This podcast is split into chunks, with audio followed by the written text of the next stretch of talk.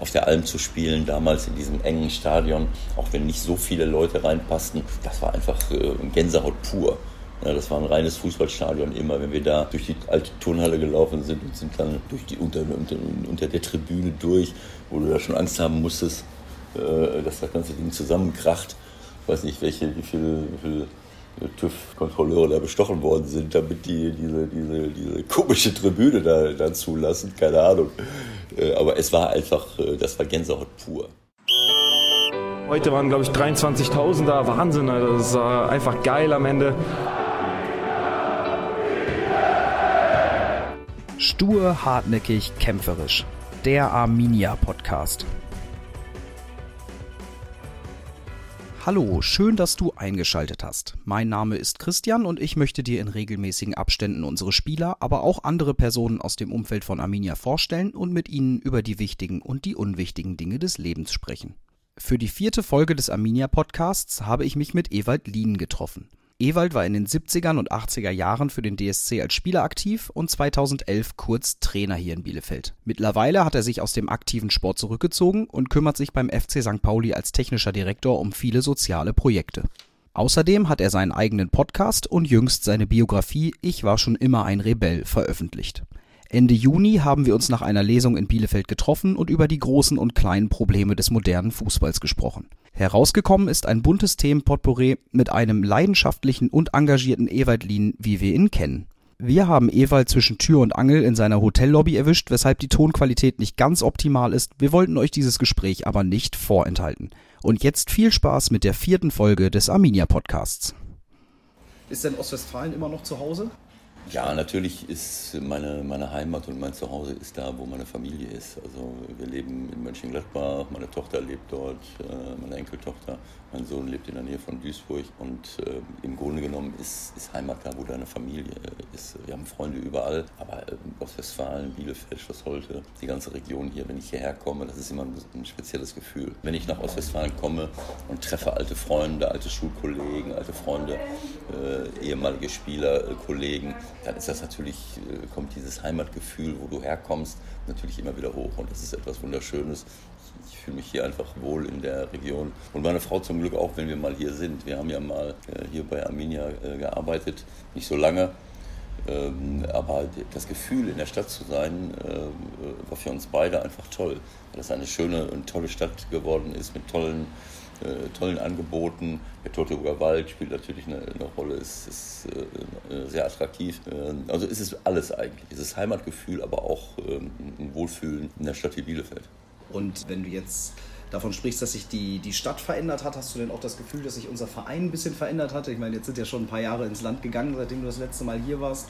Wie ist so dein, dein Gefühl? Wie präsentiert sich Arminia gerade äh, auf und natürlich auch neben dem Platz? Ja, das ist eine, eine positive Entwicklung, das kann man nicht anders sagen. Ich wäre damals noch gerne hier geblieben, aber das war schon strange, äh, wie dort einige Verantwortliche damals an die Sache herangegangen sind. Äh, ich hätte mir das auch vorstellen, hier langfristig was aufzubauen, aber die Art und Weise, wie da um, wieder geredet wurde, das war schon, das war schon schade. Und das war, eine, das war ja auch eine, eine, eine hausgemachte Krise, glaube ich mal. Die Personalentscheidungen, die damals getroffen wurden, ähm, die auch, glaube ich, ähm, nicht unbedingt von den Leuten getroffen wurden, die am meisten Ahnung von Fußball haben. Das war leider Gottes ähm, sehr, sehr kontraproduktiv für so einen tollen Club wie Arminia. Und ich habe mich sehr gefreut, das jetzt zu beobachten. Zu dem Zeitpunkt war ja auch noch diese finanzielle Problematik da, äh, so eine äh, Riesentribüne zu bauen äh, das, das war ja was ein Schildbürgerstreich äh, mit baulichen äh, Merkwürdigkeiten, wo man sich fragen muss, wie kann so etwas passieren, mit Abfindungen für Nachbarn, mit einer, mit einer eklatanten Erhöhung der ganzen Bausumme, wodurch im Grunde genommen das Ganze nicht mehr finanzierbar war. Während eigentlich durch diese Sky Offices da oben auf der neuen Tribüne das eigentlich auf lange Sicht finanzierbar gewesen wäre. Also das war, da sind viele Entscheidungen getroffen worden, die äh, amateurhaft und natürlich auch kontraproduktiv waren. Und ich freue mich wirklich sehr, dass das jetzt äh, auf einem guten Weg ist. Ich habe die, äh, die, die, Entwicklung äh, jetzt ein bisschen verfolgt und äh, natürlich ist das einer der Vereine, wo ich, wo ich besonders hinschaue. Borussia Mönchengladbach natürlich, aber Arminia ähm, direkt, wo ich immer hinschaue. Und ich freue mich, dass sie das so jetzt in den letzten Jahren wirklich eine gute Entwicklung genommen haben und äh, jetzt mit diesem äh, Bündnis Ostwestfalen, glaube ich, auch äh, wirtschaftlich auf einem sehr, sehr guten Weg sind. Auf jeden Fall hat sich die Situation spürbar auch auf und um die Geschäftsstelle verändert im Vergleich zu den zu vor boah, acht Jahre ist jetzt schon her, ne? Oder sieben? Ja, sieben acht Jahre, Jahre 2011 bin ich genau, 2011. Ja. Mhm. Aber ja auch schon als Spieler da gewesen. Ich wollte erst anfangen mit äh, Erlin, ich kenne sie ja nur als Trainer, äh, ob sie auch mal Spieler gewesen sind. Das war, das war, meine, das war meine absolute Lieblingsanekdote gestern Abend. Wir waren nämlich auf einer Lesung. Du hast ein Buch geschrieben. Ja. Ich war schon immer ein Rebell. Wie sehr passt denn ein Rebell noch in den modernen Profifußball? Ja, Rebell ähm, äh, ist eine, äh, ja, eine etwas provokante äh, These, weil Rebellen werden ja oft äh, auch anders dargestellt. Ähm, also ich habe äh, mich immer als jemand ähm, also ich, ich, empfinde Rebellieren eigentlich als Bürgerpflicht, Rebellieren gegen Ungerechtigkeiten. Das ist, das, das ist immer mein Thema gewesen. Das konnte, ich konnte das und kann es nicht ertragen, wenn ich Leute sehe, die andere betrügen, die, äh, die äh, ja, einfach unkorrekte äh, Dinge tun, Ungerechtigkeiten. Das kann ich nicht ertragen. Und dann muss ich meine Stimme erheben und muss was machen und tun. Und ich glaube, das ist eigentlich eine Bürgerpflicht in der Demokratie, aber auch, auch generell. Und deswegen haben wir diesen Titel gewählt, weil das eben sich durch mein Leben gezogen hat, egal ob das die äh, Brutalität im Fußball war in den 70er Jahren, wo ich ja hier angefangen habe bei Arminia, da bist du äh, gnadenlos verfolgt worden auf dem Platz. Und du wurdest von den Schiedsrichtern nicht geschützt, das hat keinen interessiert. Ich habe bei, bei, ähm, bei Lesungen auch Leute getroffen, die, die selbst zu Sportinvaliden geworden sind, weil sie kaputtgetreten wurden. Ähm, also das war etwas, was mich wahnsinnig aufgeregt hat. Politische Ungerechtigkeiten, damals in den 70er Jahren, diese, dieser radikalen Erlass, wo, wo alles, was irgendwie links angehaucht war, von fürchterlichen rechten Kreisen ähm, an, an, der Ausübung des Berufes gehindert wurde. Dieser die radikalen Erlass, Berufsverbote-Initiative, äh, Friedensbewegung, wo ich mich äh, engagiert habe. Also es gibt ja viele, viele Dinge und heute sind wir in einer ganz anderen Situation. Heute haben wir es wirklich geschafft, mit unseren technischen Möglichkeiten die Überlebensfähigkeit unseres Planeten äh, in Frage zu stellen. Durch, ähm, äh, durch eine Art von, von Wirtschaften ohne Rücksicht auf Verluste, wo wir die Umwelt zerstören, wo wir auch nicht gerade für die Menschen Arbeitsplätze äh, zur Verfügung stellen, wo Leute abends äh, zufrieden nach Hause gehen können, äh, wo wir die Weltmeere mit Plastik vermüllen bis zum geht nicht mehr und durch den Klimawandel wirklich die Lebensgrundlage für unsere Kinder und Jugendlichen zerstören. Äh, Aber inwieweit kann denn da der Profifußball eine Vorreiterrolle einnehmen? Ich meine, ihr wart jetzt auch mit dem FC St. Pauli äh, zum Beispiel in den USA, weil eben auch äh, da die, die Spieler nicht mit Wasser und Brot bezahlt werden. Ähm, das gehört ja auch dazu, dass dann über den, über den Ozean geflogen wird, äh, dass ähm, natürlich gerade der Profifußball rund um so einen Spieltag auch ähm, eine ja, noch nicht besonders nachhaltige Veranstaltung ist. Wie kann denn der Profifußball dazu beitragen? Ja, das ist natürlich ein großes Problem. Natürlich sind diese Flugreisen, dadurch wird auch sehr viel ähm, CO2 in die, ähm, in die Luft geblasen. Aber wie, wie wollen wir das zurückdrehen? Das ist ja fast nicht möglich. Es sei denn, irgendjemand äh, kommt auf die Idee, dass ihr vielleicht einen Podcast zu machen, dieses Beamen mal äh, erfindet, sodass wir uns hin und her beamen können. Da müsst ihr mal ein bisschen, müssen wir mal Jugendforscher ein bisschen ja, in die Spur schicken. Da, es ist ein bisschen unengagiert. Es ist schwer, das zurückzudrehen, aber es gibt viele, viele Bereiche, wo wir es ganz anders machen können, sodass das dann nicht mehr ins, ins Gewicht fallen würde. Das Reisen, äh, dass Menschen sich miteinander verbinden, man kann nicht nur über Videokonferenzen miteinander kommunizieren, man muss auch mal live irgendwo hingehen und äh, natürlich ist es, wäre es schön, wenn die Menschen eben auch ohne ja, mit bestimmten Einschränkungen etwas von der schönen Welt sehen. Auch da sind wir natürlich auch schon wieder auf dem Weg, der, der ungeheuerlich ist. Dieser Massentourismus führt dazu, dass viele historische Städten, viele äh, wunderschöne äh, Weltstädte komplett überrannt werden, ähm, ihre Grundlage verlieren, Altstädte äh, von, von, von vielen Städten leer gefegt werden und hinterher nur noch Touristen rumlaufen. Das ist auch wieder, äh, wir sind immer damit beschäftigt, alles exzessiv zu machen. Der Charme von manchen Großstädten ist ja gar nicht mehr da, weil dann manch, äh, teilweise 18 bis 20 Millionen oder mehr im Steigen begriffen Touristen jedem Jahr durch die Stadt laufen und das ist unerträglich. Also es gibt viele Dinge, die wir ähm, neben dem Reisen, das Reisen muss besser werden, aber wir können auch viele Dinge besser machen. Das heißt, äh, also ich meinte jetzt auch auf den Profifußball, äh, um nochmal kurz die Schraube zurückzudrehen, was können wir denn im, im Profifußball besser machen? Ja, äh, ich meine, durch den Profifußball alleine werden wir die Welt nicht retten. Ja, aber nur arbeiten wir beide ja nun mal. Ja, nein, ist klar. Ich will nur damit. Genau ich will nur, die Hand, äh, klar. es ist logisch, dass jeder in seinem privaten Bereich und auch in seinem beruflichen Bereich nachhaltig sein sollte. Darüber machen wir uns Gedanken. Andreas Rettich hat äh, jetzt nochmal eine Initiative bei uns losgetreten, äh, ähm, dass das ähm, national auf nationaler Ebene, dass, dass Profivereine eben auch nachhaltig sein müssen, dass wir nachhaltig sein wollen. Das heißt, äh, unser, unser ökologischer Fußabdruck, unsere Nachhaltigkeit in vielerlei Hinsicht, da muss man natürlich darauf achten, weil es ist, ist natürlich lächerlich, dass man das immer von anderen einfordert, dass die sich gut verhalten sollen. Also muss jeder erstmal bei sich selber anfangen. Aber ich, ich sehe es einen Schritt weiter. Ich glaube, dass der Profifußball gerade über seine Strahlkraft, über die, die Vielzahl von Menschen, die er erreicht, eben Vorbild sein kann und das eben auch pushen muss über seine CSR-Abteilungen, äh, soziale Projekte fördern, selber anstoßen. Äh, wir haben beim FC St. Pauli viele soziale, ökologische und auch gesellschaftspolitische Projekte aus der Fanszene, aber auch aus dem Verein selbst und in Kooperation mit vielen Sponsoren, die wir anstoßen. Das ist ja mein Job, sowas wie Wertebotschafter, wie Repräsentant all dieser Dinge. Ich habe ja jetzt mit dem sportlichen Bereich nichts mehr zu tun. Und das, äh, und, und das ist etwas, was einfach wichtig ist, weil wir viele Kinder und Jugendliche erreichen. Wir können hina hinausstrahlen in den, in den Amateurbereich, äh, in, in, alle Fußballfans und äh, zu, zu, allen Fußballfans. Und, und es gibt viele, mittlerweile viele tolle Projekte, wo, wo jeder selbst etwas machen kann mit einer großen Wirkung was ich auch auf, äh, auf einer Lesung damals in Bielefeld hier gesagt habe. Bäume pflanzen zum Beispiel.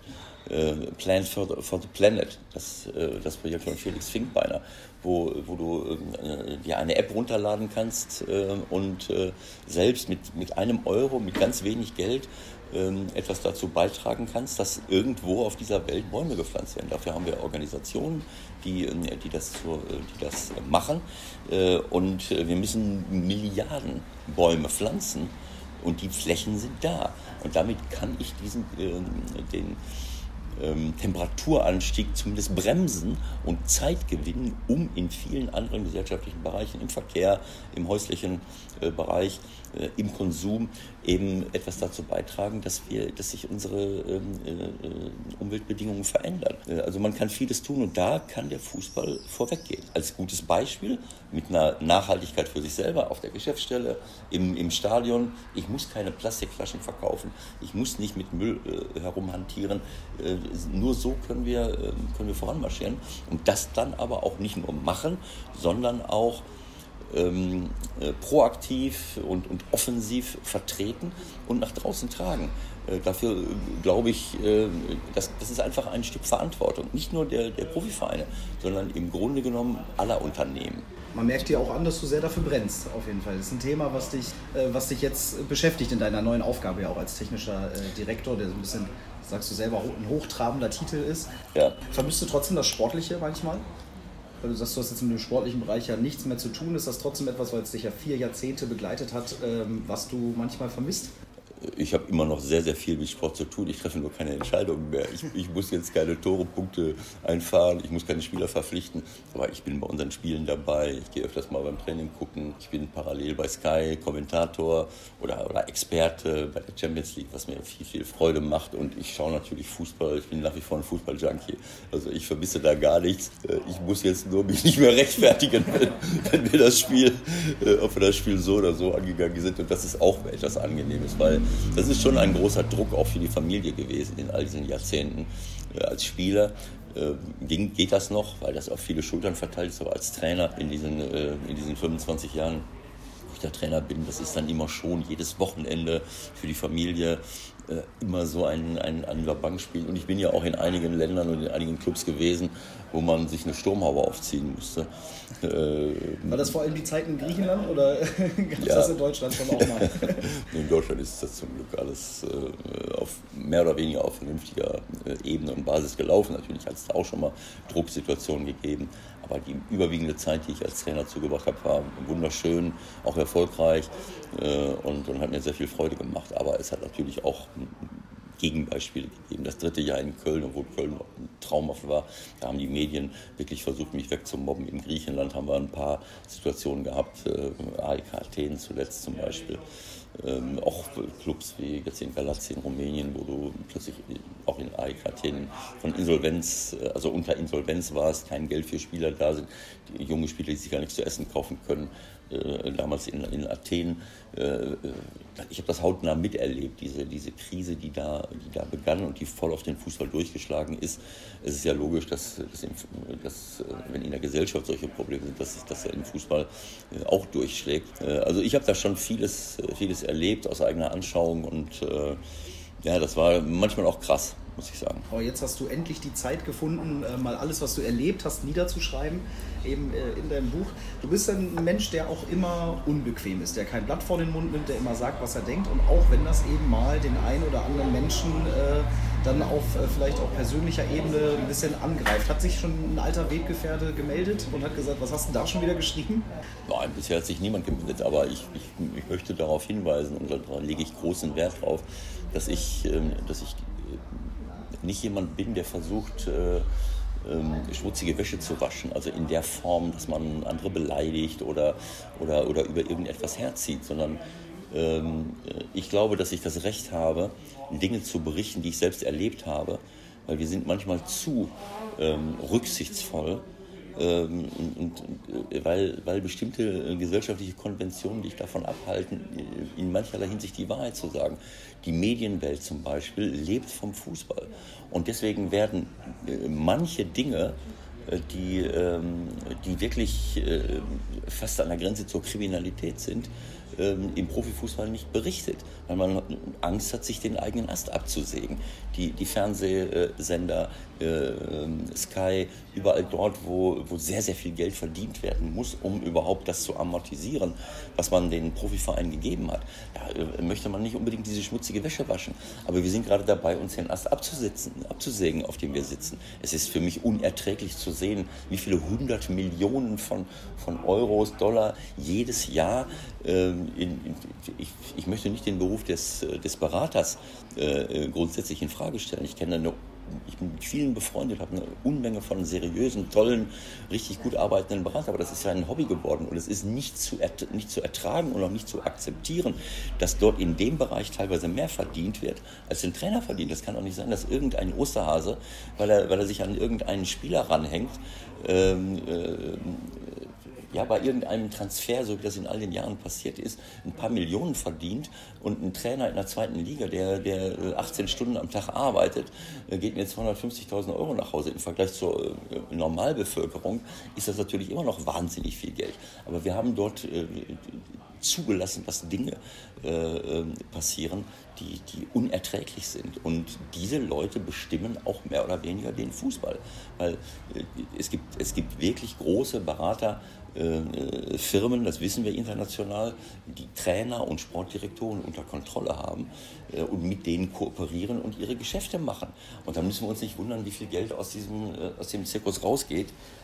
Solche Geschichten. Und da passiert auch viel Korruption, so wie in anderen gesellschaftlichen Bereichen halt auch. Aber gibt es eine Möglichkeit, das zurückzuschrauben? Natürlich gibt es eine, das ist kriminell. Es gibt eine Möglichkeit, das zurückzuschrauben, aber hier interessiert sich keiner dafür. In England hat es solche Dinge gegeben, in anderen Ländern teilweise auch, in Rumänien, bevor als ich wegging, wurden sechs, sieben Vereinspräsidenten und, äh, und Manager ins Gefängnis gesteckt. Ich würde gerne mal sehen, dass hier äh, ermittelt wird.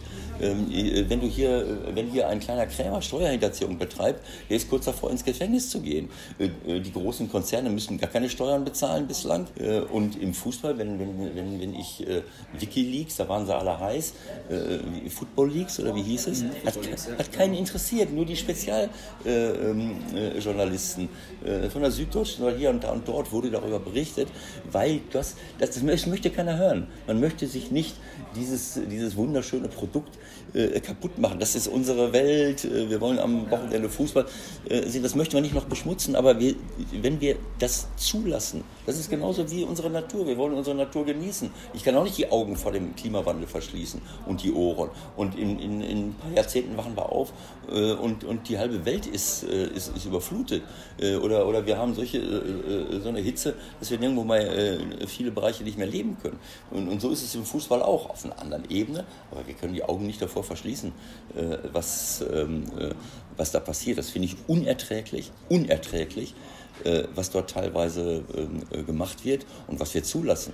Ähm, und die FIFA, das muss ich leider Gottes sagen, UEFA, FIFA spielen dabei eine ganz, ganz unselige Rolle.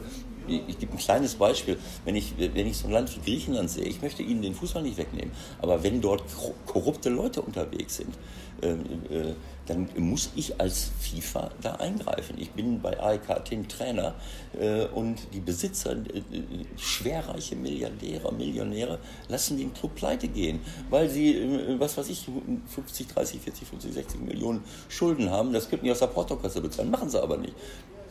Dann haben sie mich, wir waren kurz davor, den Klassenerhalt zu schaffen. Dann haben sie mich weggeschickt, weil ähm, am nächsten Wochenende drohte es. Ich habe den Club mit zwei Punkten übernommen und dann haben wir äh, oder, oder fünf Punkten, keine Ahnung. Und dann hatten wir 30 Punkte. Noch eine Unentschieden, wir haben den Klassenerhalt. Das hätte aber bedeutet, dass sie weiter Schulden abtragen müssen. Was machen sie? Sie schicken mich weg, lassen, äh, machen einen Platzsturm, steigen in die zweite Liga ab, heben den, äh, heben den Arm, weil, äh, weil in der zweiten Liga das Fernsehgeld so gering ist, dass du es nicht mehr machen kannst. Und heben dann die Hand und sagen, wir sind insolvent. So, dann verschwindest du von der Bildfläche, nicht in Griechenland. Dann gehen sie in die dritte Liga. Äh, ich bekomme kein Geld, viele, viele Spieler bekommen kein Geld. Leute, äh, bei denen die Schulden haben, bis zum geht nicht mehr auch nicht. Und zwei Jahre später äh, sitze ich im Studio bei Sky und soll über AEK Athen berichten, weil sie wieder in der Champions League angekommen sind. Ähm, und die FIFA sagt, wo, wir, wo in meinem Vertrag stand, ähm, die also FIFA, Gerichtsbarkeit der FIFA zählt. Die FIFA sagt, ja, wir haben beim äh, griechischen Fußballverband angefragt, es gibt AEK-T nicht mehr. Da habe ich gedacht, ich bin im falschen Film. Natürlich gibt es die AEK Athen, geht in die dritte Liga und lässt sich eine andere Steuernummer geben. So, also ich, ich versuche gerade mir in Deutschland vorzustellen, wie ich das hinkriegen kann. Dass ich mich verschulde, dass ich mich verschulde, 50 äh, Millionen, baue irgendwo ein hin und anschließend äh, sage ich, nee, jetzt bin ich aber insolvent und lass mir eine andere Steuernummer geben. Äh, so, hier verschwindest du von der Bildfläche. Nein, AEK Athen mit einer anderen Steuernummer. Äh, der gleiche Name AEK Athen, die gleichen Trikots, im gleichen Trainingszentrum, im gleichen Stadion, äh, steigen zweimal auf und sind jetzt in der Champions League. Äh, also solche Dinge werden, werden von der, wird von der FIFA geduldet. Aber warum soll ich mich aufregen über die FIFA, äh, wo, äh, wo ein Haufen korrupter Funktionäre äh, Geld die Hand, die Hand aufhält, um äh, ähm, die WM-Vergabe oder was weiß ich, äh, was für Werbeverträge noch irgendwo abzuladen? Ähm, dann brauche ich mich nicht zu wundern, dass sie sich um solche Dinge nicht kümmern. Also wir lassen viele Dinge zu und äh, das sind justiziable Dinge. Ich glaube, dass die, die Amerikaner viel rigoroser dagegen vorgegangen sind als wir hier in Europa. Die Amerikaner klagen unsere FIFA-Funktionäre an. Wieso machen wir das hier nicht vor Ort? Mhm. Also für mich ist das unerträglich, all diese Dinge. Ähm, wie sind wir da jetzt drauf gekommen? Ja, äh, also, schon wieder genau, ich, genau ich, ich spanne mal den Bogen wieder ein ganz bisschen kleiner äh, und ein bisschen regionaler auch wieder. Aber es hat ja was damit zu tun, dass sich der, der moderne Profifußball immer mehr ähm, im Grunde genommen von den, von den Fans entfernt, dass man immer mehr das Gefühl hat, das wird eine eigene Welt, die sich im Kapitalismus komplett hochtrabt. Was können wir denn, wenn wir jetzt nochmal wieder in unsere heile zweite Liga-Welt äh, gucken, was können wir denn als, als Vereine tun, um gegen diese Spirale zu wirken, um den Menschen eben nicht das Gefühl zu geben, dass der Fußball eine Welt ist, der mit ihnen nichts mehr zu tun hat, der abgehoben ist, sondern ähm, ja, das weiterhin als, als einen Volkssport zu begreifen. Also erstmal ist es so, dass ich, äh, es ist völlig klar, dass ich, dass ich äh, fanaffin sein muss. Das heißt, ich muss, äh, äh, wir müssen als Vereine etwas dagegen unternehmen. Man kann die Schraube nicht komplett zurückdrehen, aber diese Entwicklungen, die wir da zulassen im Fußball, dass eine immer größere Schere zwischen Arm und Reich entsteht, was ja auch in der Gesellschaft ungesund ist und irgendwann mal auf die Füße fällt, wird im Fußball auch so sein. Ich kann nicht da manchen Spielern 10, 20, 30, 40 Millionen bezahlen und andere verdienen, äh, was weiß ich, 5000 äh, Euro. Äh, die sollen alle gerne ihr gutes Geld verdienen, aber wir sind in, in einer ungesunden Entwicklung, so wie wir das in der Welt auch zugelassen haben. Dass wir einige Superreiche haben äh, und, und, äh, und viele, viele Menschen, auch wenn äh, dieser, die Armut immer weniger wird. Aber wir haben immer noch eine Milliarde Menschen, die, die mit ein, zwei Dollar äh, am Tag leben. Das ist natürlich wesentlich besser geworden. Aber wir leben ja in einer Zeit, wo, das, wo es dafür keine Entschuldigung mehr gibt. Wir hätten, wir haben genug Ressourcen, um alle Menschen glücklich zu machen. Aber das ist ja nicht der Ziel, das Ziel der Geschichte. Das Ziel der Geschichte besteht offensichtlich darin, äh, dass jeder produzieren kann, was er will. Hauptsache, ich mache Gewinn. Äh, und äh, dass das Ziel unserer Staaten immer noch nicht darin besteht, allen Menschen ein menschenwürdiges Leben zu ermöglichen. Sauberer Zugang zu sauberem Trinkwasser, zu kostenloser, vernünftiger Bildung. Je gebildeter du bist, umso weniger lässt du dich von, von, von irgendwelchen Produkten überzeugen, die kein Mensch braucht, um glücklich zu sein. Also wir haben dort eine Entwicklung, die einfach, die einfach ungesund sind. Darauf müssen wir innerhalb unseres Fußballs achten. Das ist völlig klar. Ähm, aber es, ich sehe auch eine große Verantwortung der Vereine dem Breitensport äh, gegenüber. Denn ähm, die Basis unseres Profifußballs sind, sind die kleinen Vereine und nicht die Leistungszentren der Bundesligen. Das ist ein riesengroßer Irrtum zu glauben, dass wir nur in den Leistungszentren der Bundesliga unsere Top-Spieler ausbilden. Kein Mensch wird in einem Leistungszentrum groß. Das sind die allerwenigsten Spieler. Die sind immer irgendwo auf dem Dorf, sind immer irgendwo im kleinen Verein und kommen dann irgendwann mal äh, ähm, äh, in einem Leistungszentrum an. Das Alter geht immer weiter nach unten. Äh, weil wir teilweise immer früher diese Leute in die Leistungszentren holen. Aber wenn ich nicht vorher die kleinen Vereine unterstütze in der Region, so wie Arminia jetzt hier in Ostwestfalen, da haben Sie eine große Verantwortung, eben dort auch die Vereine zu unterstützen. Das ist für mich Jugendarbeit und Sozialarbeit. Weil wo, wo haben wir äh, in vielen Familien werden Kinder und Jugendliche nicht mehr erzogen. Wir haben, äh, wir haben eine, auch dort eine ungesunde Entwicklung äh, wo Schule, Kindergärten, Schule und vor allen Dingen die Vereine eine große Verantwortung haben. Und diese Vereine werden alleine gelassen. In den Vereinen, gerade in den kleinen Dörfern auf dem Land, ähm, dort passiert wirklich Jugendarbeit. Dort kümmert man sich um Kinder und Jugendliche. Die gehen in die Sportvereine, nicht nur in die Fußballvereine. Die gehen in die Sportvereine, werden dort betreut. Das ist, das ist ein richtiger Zusammenhalt, das ist ein Leben. Äh, da kann ich etwas für meine Gesundheit und Fitness tun. Das ist unsere Verantwortung als Erwachsene, den Kindern beizubringen, äh, ein Leben lang Sport zu treiben. Gleichzeitig kann ich ihnen aber auch beibringen, sich an Regeln zu halten, kann ihnen Werte vermitteln.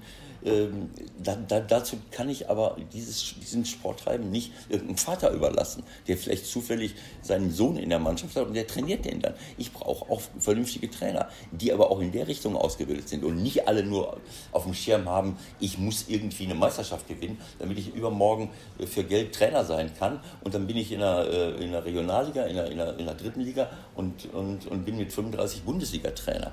Das ist auch eine Entwicklung, die Sie ganz das kann man nicht verhindern. Es gibt Top-Trainer-Talente, die sollen nach oben kommen. Aber wir brauchen auch Spezialisten, Leute, die. Das ist Jugendsozialarbeit, was wir dort machen. Und daraus rekrutieren sich die zukünftigen Talente, die wir dann ausbilden wollen. Ähm, äh, und es rekrutieren sich die Leute, die dann in die Stadien kommen. Warum soll ich denn ins Stadion gehen, wenn ich mit Fußball gar nichts am Hut habe, wenn ich nur negative Erfahrungen sammle? Wir haben schon ein Problem mit der, mit der Fitness vieler, vieler äh, Spieler. Ich habe es äh, auf, auf meinen Lesungen, äh, erkläre ich das schon mal ein bisschen respektierlich, dass wir früher äh, kein Handy hatten äh, und, und kein Fernsehen. Wir sind rausgegangen, wir sind gelaufen, wir sind geklettert, wir sind gesprungen, wir haben Fußball gespielt auf der Straße äh, oder, oder was weiß ich wo. Äh, diese, diese Bewegungsvielfalt haben viele Jugendliche heute gar nicht mehr. Auch das ist ein Problem. Also dafür müssen wir sorgen. Und da äh, müssen die Vereine, die Profivereine zusammen mit dem DFB und mit einem Sportministerium, was wir leider nicht haben. Wir sind eines der wenigen Länder, wo wir kein Sportministerium haben, wo, wo jemand wie, wie wo ein Innenminister, der von, von Sport 0,0 Ahnung hat, wahrscheinlich äh, nur vom Fernseher sitzt und, und Sport guckt, aber sich anschließend mit der Nationalmannschaft filmen lassen will, für den Sport zuständig ist. Das ist auch ein Skandal. Also das sind alles Dinge, die wir äh, in, in den, in, äh, ja, die wir regeln und, und, und korrigieren müssen.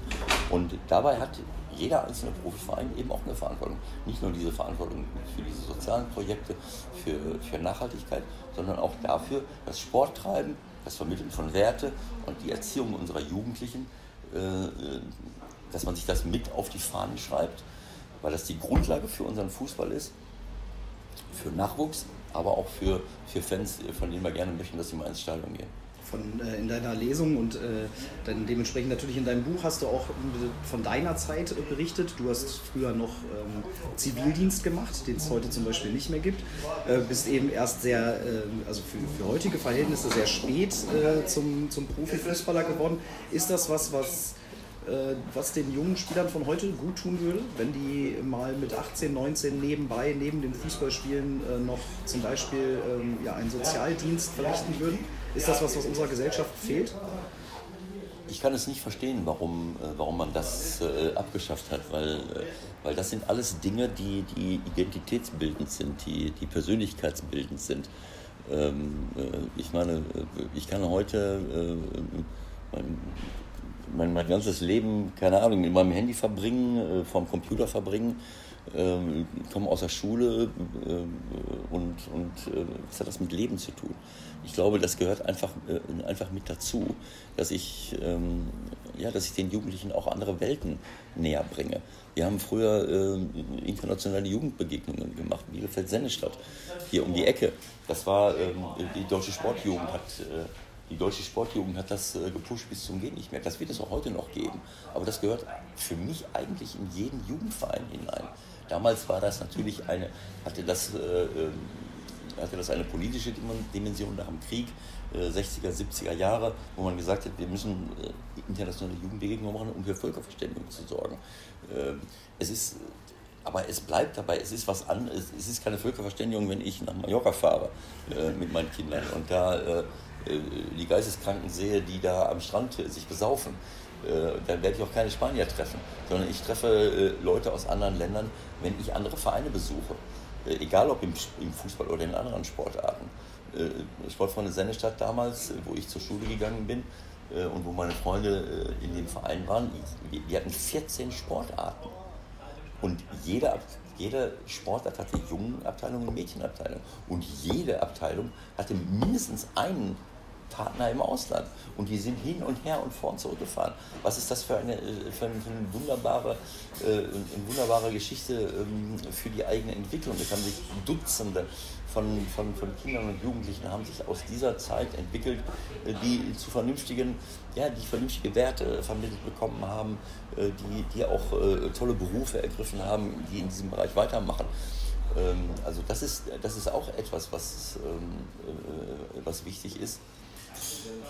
Wie sind wir jetzt drauf gekommen? Internationale Jugendbegegnungen? Naja, so ein bisschen, wie man, ähm, wie man im Grunde genommen so diesen, diesen sozialen Charakter äh, ein bisschen in die, äh, gerade in die sehr junge Gesellschaft jetzt wieder reinbekommt, weil natürlich, ähm, das bekommen wir ja auch mit, auch mit unseren NLZ-Spielern. Äh, so. Das ist natürlich eine, eine Welt, äh, die wir so nicht kennengelernt haben als Kinder, weil man eben jetzt den ganzen Tag das Handy hat, weil man äh, aus der Schule kommt, ja. zum Training geht. Der Tag ist natürlich auch 24 Stunden durchgetaktet. Und äh, ja, wie man da ja. eben mehr soziale Verantwortung, mehr Werte, äh, die unsere Gesellschaft ausmachen, vermitteln kann. Ja, das meine ich damit, weil für mich, wenn ich das sehe, das ist ein, das ist ein sehr anspruchsvoller Beruf.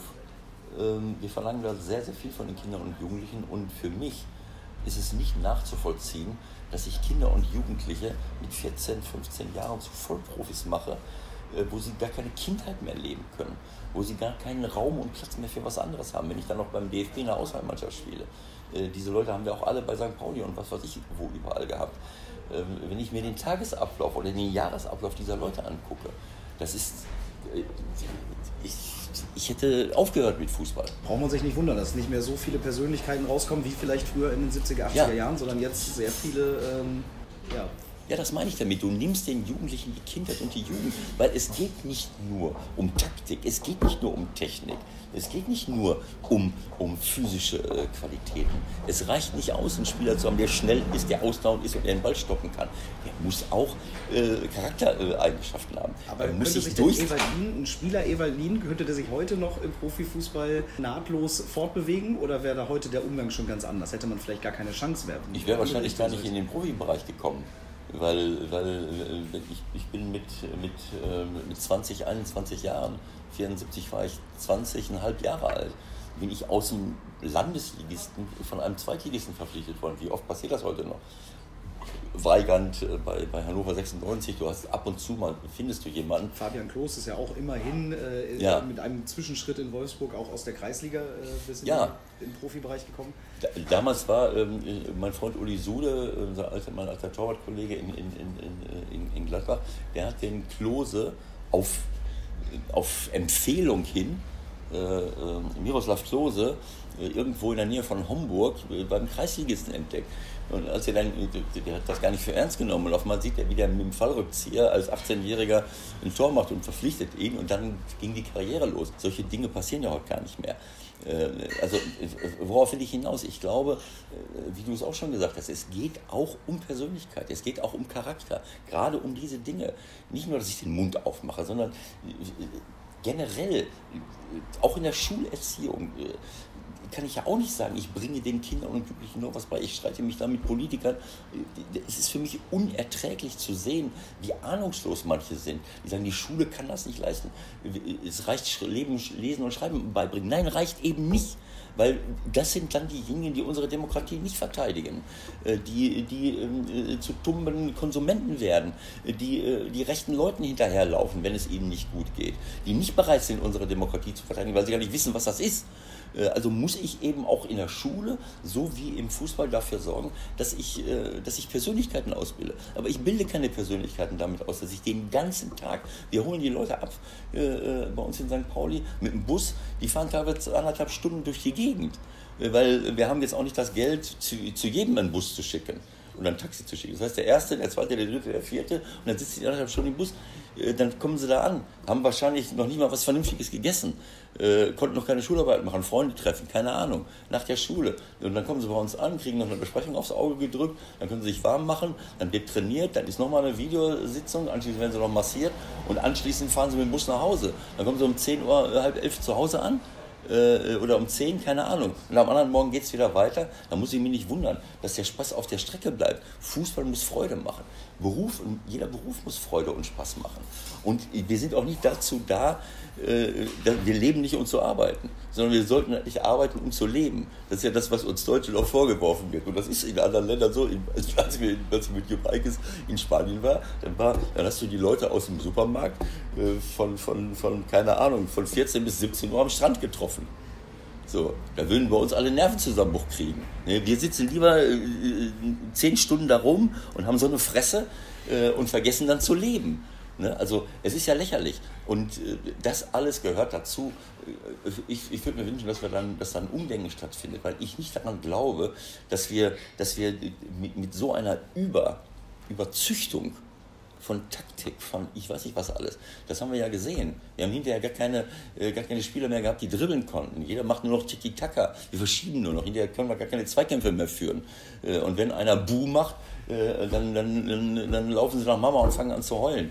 Also ähm, äh, wir haben viele, äh, viele, viele Dinge da. Ich will das nicht alles schlecht reden, aber wir müssen uns darüber im Klaren sein, äh, dass es nicht, dass das eine, eine, eine, ja, eine Über, wie soll ich sagen, ähm, ähm, ein Übertrainieren oder eine Überforderung von Jugendlichen ist, was nicht gerade förderlich für eine Persönlichkeitsentwicklung ist. Wenn ich mich als Profi durchsetzen will, äh, ja, da muss ich, äh, muss ich wirklich stressresistent sein, da muss ich, äh, man sieht das bei manchen Spielern, wie die so über die Jahre hinweg wachsen. Da kann ich aber vorher auch schon ein bisschen was für tun, dass ich, äh, dass ich nicht völlig ahnungslos da reinrutsche, sondern eben, eben auch was mitbekomme und, und mit Medien umgehen kann äh, und vielleicht auch mal etwas, etwas, sagen, äh, etwas sagen darf, ohne dass alle Nervenzusammenbruch kriegen. Du siehst, wenn du heute ein, ein Spieler interviewt wird, ja, da kannst du ja fast vorher die Untertitel drunter laufen lassen. Ja, klar, weil natürlich auch jedes Widerwort schnell zerlegt wird. Ne? Genau so. Ist auch eine andere Zeit, ist völlig klar. Da kann man froh sein, dass in den 70er Jahren nicht schon überall die Kameras gelaufen sind. Genau so. Also wenn das alles im Internet gelandet wäre, was ich da schon mal so von mir gegeben habe. Ich möchte auch noch mal kurz zurückrudern, äh, um noch mal kurz einen kleinen äh, Themensprung äh, herzustellen. Äh, eben genau in die Zeit 70er, 80er Jahre, als du hier ähm, in Ostwestfalen noch als, als Spieler unterwegs warst. Gibt es da schöne Geschichten, an die du dich gerne erinnerst? Gerade wenn, wenn die Erinnerungen wieder ein bisschen wach werden, gerade wenn du auf deiner Lesung alte Weggefährten triffst zum Beispiel. Ja, es hat ja unglaublich. Ähm, ähm, ich habe ganz tolle und schöne Erinnerungen an, an diese Zeiten. Es, es gab natürlich negative Sachen, klar, diese, diese Aggressivität und Brutalität Das hat mir überhaupt nicht gefallen. Aber wir haben natürlich auch viel Freude gehabt und, und viele schöne Spiele ähm, erlebt.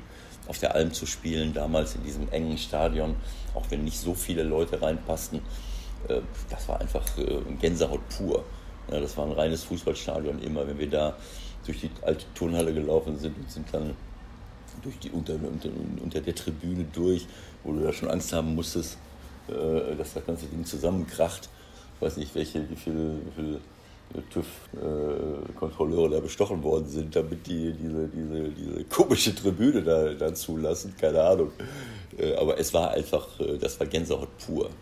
Und dieses ja, dieses Live-Erlebnis, das war eigentlich das Entscheidende. Wir, wir leben ja heute mehr aus der Konserve. Wir schauen mehr Dinge an, als dass wir sie selbst erleben. Und für mich war das, wie ich damals nach Arminia gekommen bin, ist das einfach eine, äh, ich habe das schon vorher genossen, beim VfB Schloss Holte da sind wir aufgestiegen in die Landesliga und haben dann gegen SC Verl plötzlich vor zweieinhalbtausend Zuschauern gespielt. Und also Ortsrivalitäten, das war schon was Beeindruckendes. Aber dann vor 20.000 Zuschauern auf der Bielefeller Alm, das war einfach Gänsehaut pur. Und das sind, äh, wir gewöhnen uns heute so schnell an, an all diese Dinge, weil das überall äh, der Fall war. Also das war schön, aber wir haben, ich habe auch tolle äh, Freunde dort kennengelernt. Natürlich gab es auch ein paar Verstörte, wie ich so schön sage. das Wort verstört ist sehr oft gefallen. Das ist sehr oft gefallen. Also, es ist ja, um nicht zu äh, respektlos zu werden, habe ich so ja, ein bisschen verstört manchmal im Verhalten gegenüber anderen, äh, gegenüber anderen Spielern oder auch gegenüber Menschen generell. Aber ich habe auch sehr, sehr viele Freunde getroffen und äh, unterm Strich äh, zum Glück äh, bin ich nicht äh, jemand, der. Ich habe den Finger immer in die Wunde gelegt, mache ich auch jetzt noch, aber zum Glück kann ich mich an die schönen Dinge besser erinnern und möchte mich auch mehr daran erinnern. Wo du jetzt äh, alle Erinnerungen beisammen hattest und dir alles nochmal angeschaut hast, gab es äh, und aufgeschrieben hast ja auch, äh, gab es den einen oder anderen Moment, äh, wo du dir gedacht hast, ah, das würde ich heute anders machen oder Mensch, warum habe ich das so gemacht und nicht anders? Oder ah, das wäre ein Moment gewesen, da hätte ich vielleicht doch mal lieber nichts sagen sollen. Gab es das oder bist du da mit dir eigentlich doch sehr im Reinen immer? Ja, ich glaube, das, äh, das macht ja keinen Sinn. Also ähm, aus heutiger Sicht würde ich natürlich viele Dinge anders machen in meinem Leben, in vielerlei Hinsicht. Äh, ob das klug war, klug war zu sagen, ich möchte mit dem DFB nichts zu tun haben, oder ob ich es hätte darauf ankommen lassen sollen, ob ich vielleicht doch mal Nationalspieler geworden wäre. Ich habe ja diese Chance gar nicht genutzt und ich habe gesagt, lasst mich in Ruhe. B-Nationalspiele gemacht und dann hat mich der DFB so äh, abgestoßen mit, seiner, mit seinem Verhalten, damals in den 70er Jahren, dass ich da nichts mit zu tun haben wollte. Aber aus heutiger Sicht würde ich sagen, naja, warum nicht? Probier es mal. Vielleicht hätten sie mich mitgenommen, vielleicht wäre ich mal Nationalspieler ge geworden. Dann hätte ich vielleicht noch viel mehr bewegen können, weil, weil ich, wenn ich, wenn ich dann was gesagt hätte als aus einer Position des Nationalspielers wäre vielleicht noch mal, hätte ich vielleicht noch mal eine andere Virulenz gehabt. Vielleicht Aber auch innerhalb des DFB. Vielleicht hätte das auch innerhalb der, der Mannschaft oder innerhalb der, Wie auch immer. des Verbandes was ja. ergeben. Ja. Obwohl es war eine schwierige, schwierige Zeit, da konntest du die Leute nicht so leicht äh, überzeugen. Da ging es wirklich nur oft um, um den Fußball. Aber gut, äh, also so etwas zum Beispiel. Natürlich auch in meinem, in meinem privaten Bereich, äh, Geldanlagen, äh, was weiß ich, was wir alles für, für Dinge gemacht haben. Aber das macht ja keinen Sinn, weil man trifft immer die Entscheidung aus dem Moment heraus, mit dem, mit dem Erfahrungsschatz und mit der Einschätzung, die man, die man dann hat so ist das Leben nun mal. Also es ist nie kein Mensch äh, wird, äh, wird sagen, ich, hab, ich, hab, äh, ich hätte das immer so gemacht, was ich gemacht habe. Aber wie gesagt, es ist banal, weil die Erfahrung, die ich heute habe oder vor zehn Jahren hatte, die hatte ich halt vor 30 Jahren nicht. Also macht es auch keinen Sinn zu sagen, ich hätte es anders gemacht, weil es eben nicht anders geht. Die Lebenserfahrung kann man nicht ersetzen, die kommt dazu und dann wird man, dann trifft man auch andere Entscheidungen. Aber zu dem Zeitpunkt halt nicht. Abschließend noch äh, eine Frage, weil du äh, auch schon auf, auf deine Uhr guckst. Wir spielen jetzt einfach mal die gute Fee. Du hast einen Wunsch frei. Wenn du jetzt etwas von heute auf morgen am Profifußball ändern könntest, was wäre das? Mir wird oft diese, diese Frage gestellt. Ich, äh, ich muss ganz ehrlich sagen, ich habe mich darüber hinaus entwickelt.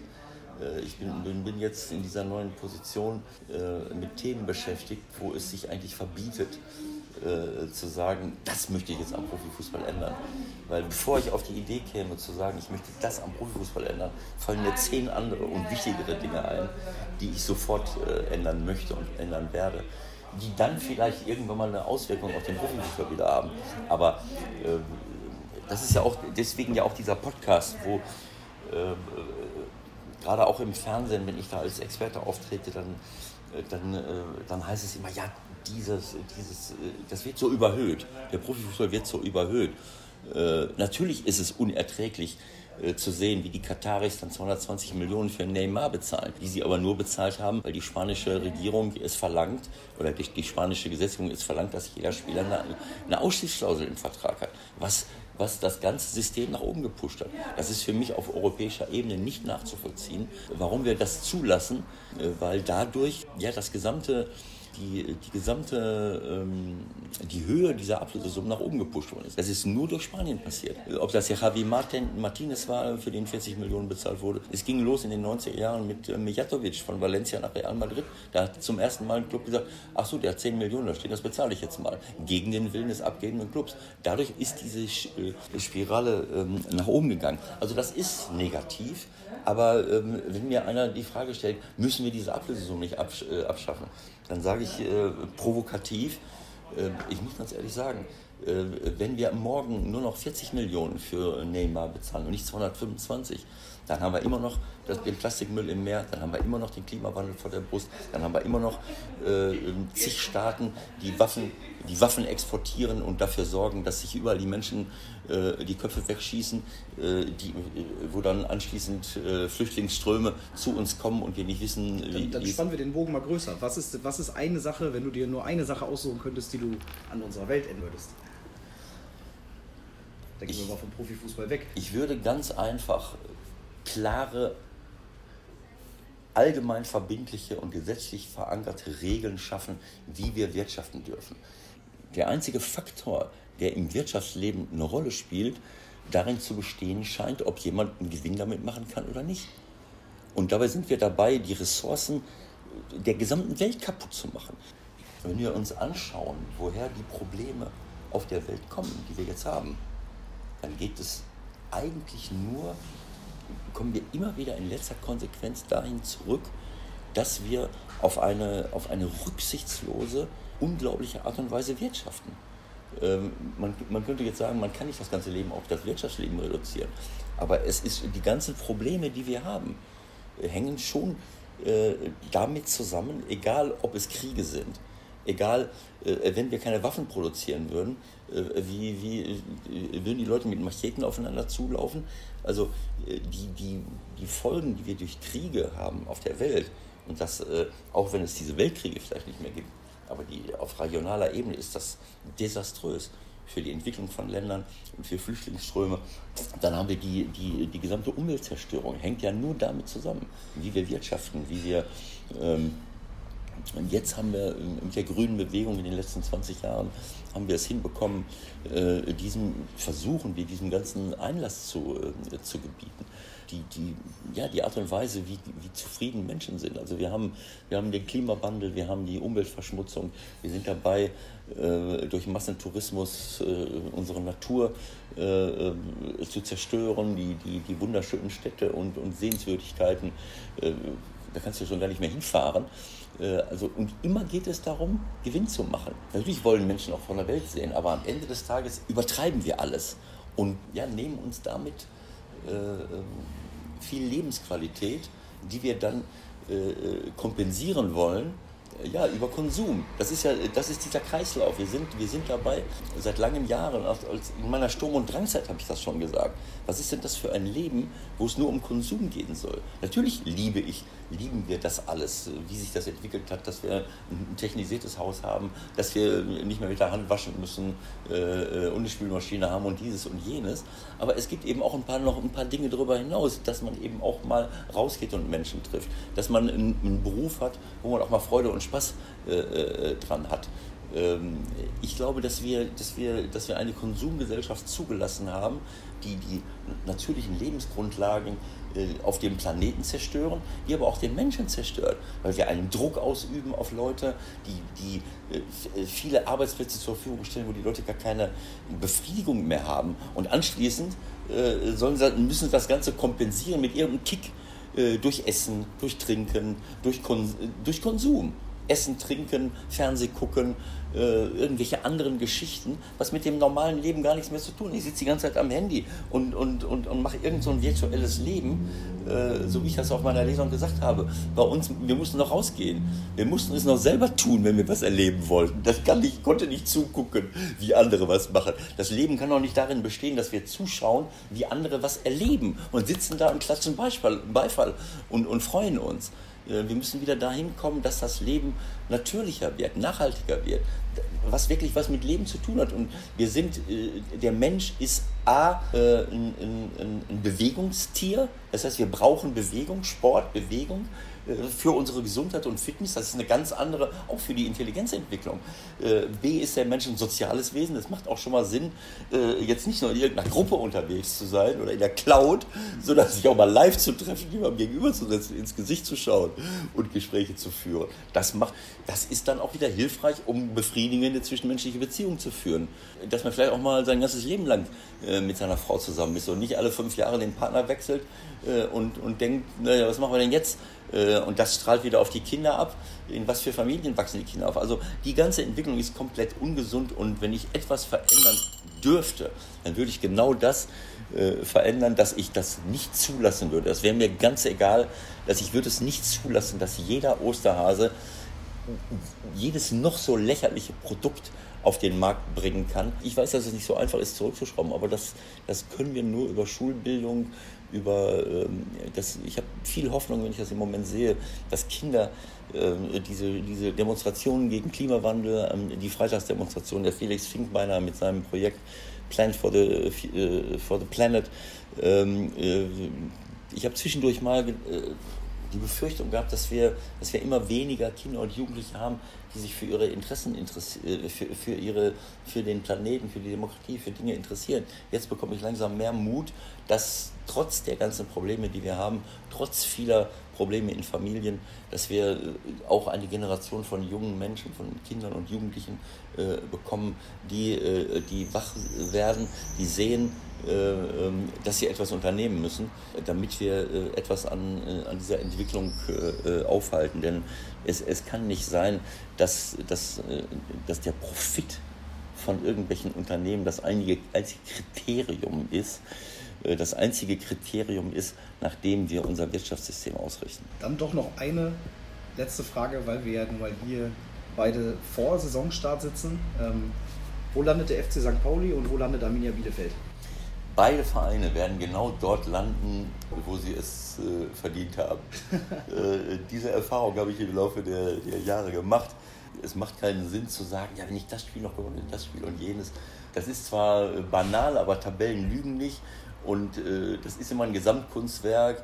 Es kann mal raufgehen, es kann mal runtergehen. Am Ende ist irgendwo, wirst du dafür belohnt oder sagen wir mal, ähm, musst du mit den Folgen von dem leben, was du bekommst. Du bekommst das, was du gibst. Äh, du wirst bestraft für das, was du nicht gut machst, manchmal auch doppelt und dreifach. Insofern macht es Sinn, so gut wie möglich zu arbeiten, so konzentriert wie möglich zu arbeiten, aber auch ähm, ja. Aber einen, einen Tipp oder einen Ausblick äh, kann, ich dir, kann ich dir noch nicht entlocken? Nein, auf gar keinen Fall. Ich glaube zum Beispiel auch daran, dass Fairness eine große Rolle spielt. Also ähm, dieser, dieses, dieser, das ist ja auch so ein, so ein ganz kranker kapitalistischer Gedanke.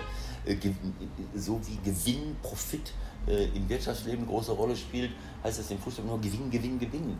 Äh, ohne Rücksicht auf Verluste. Früher haben sie uns die Knochen weggetreten. Heute versucht man es mit, äh, mit clevereren Methoden, weil mit 48 Kameraeinstellungen kannst du gar nichts mehr machen. Das heißt, man lässt sich fallen, man steckt vielleicht einen Elfmeter, man stellt sich hinten rein mit, mit 80 Mann, stellt sich vor den, vor den eigenen 16er, was dann zu dieser neuen Tiki-Taka-Generation geführt hat. Ich habe es gesagt auf einer Lesung, die U21 hat bei der Europameisterschaft in Italien ein sensationelles Spiel gegen Serbien gemacht, 6-1 gewonnen, wo sie wirklich auf engstem Raum kombiniert haben, reinspielen, klatschen lassen, äh, quer, Stallpass, die konnten gar, das kann man gar nicht verteidigen. Das ist auch wunderschön. Aber es ist auch ein Produkt äh, äh dieser, dieser, dieses Wahns, ich muss einfach nur gewinnen. Äh, nein, ich muss die Menschen unterhalten. Ich will auch selber Spaß am Fußball haben. Und wenn ich keinen Spaß am Fußball habe und wenn ich die Menschen nicht unterhalte, dann steige ich auch nicht auf. Oder ich steige direkt wieder ab. Nehmen wir Ingolstadt, nehmen wir Darmstadt, wie die damals aufgestiegen sind Sicherlich haben die aus ihren Möglichkeiten das Beste gemacht. Darmstadt, wir haben da gespielt mit dem FC St. Pauli, die haben mit zehn Mann hinten drin gestanden, haben nur Standardsituationen, Einwürfe reingeworfen, Freistoß in der eigenen Hälfte, Unterbrechung, acht Mann vorne in den Strafraum, langer Ball. Äh, das hat mit Fußball nichts zu tun. Damit kann ich aufsteigen, aber das macht mir als Spieler keinen Spaß, das macht mir als Trainer keinen Spaß, das macht auch dem Publikum keinen Spaß. Im nächsten Jahr steigen sie wieder ab. Also was, was soll das? Ähm, auch da äh, vielleicht ein kleiner Tipp, wenn Arminia oder St. Pauli, wenn die erfolgreich sein wollen, Fairness. In den drei Jahren, wo ich Trainer war, habe ich nicht eine gelb-rote und auch keine rote Karte gehabt in meiner Mannschaft, weil ich darauf, weil ich gesagt habe, ich möchte, dass wir auf faire Art und Weise zum Erfolg kommen. Auch das äh, spielt eine Rolle, weil das gehört mit dazu, dass man, dass man dafür belohnt wird. Und äh, ich glaube aber, dass Arminia hier auch auf einem guten Weg ist und äh, ich drücke Ihnen die Daumen natürlich auch meinem Club. Alles klar, danke dir, dass du dir die Zeit genommen hast, Ewald. Bitte sehr.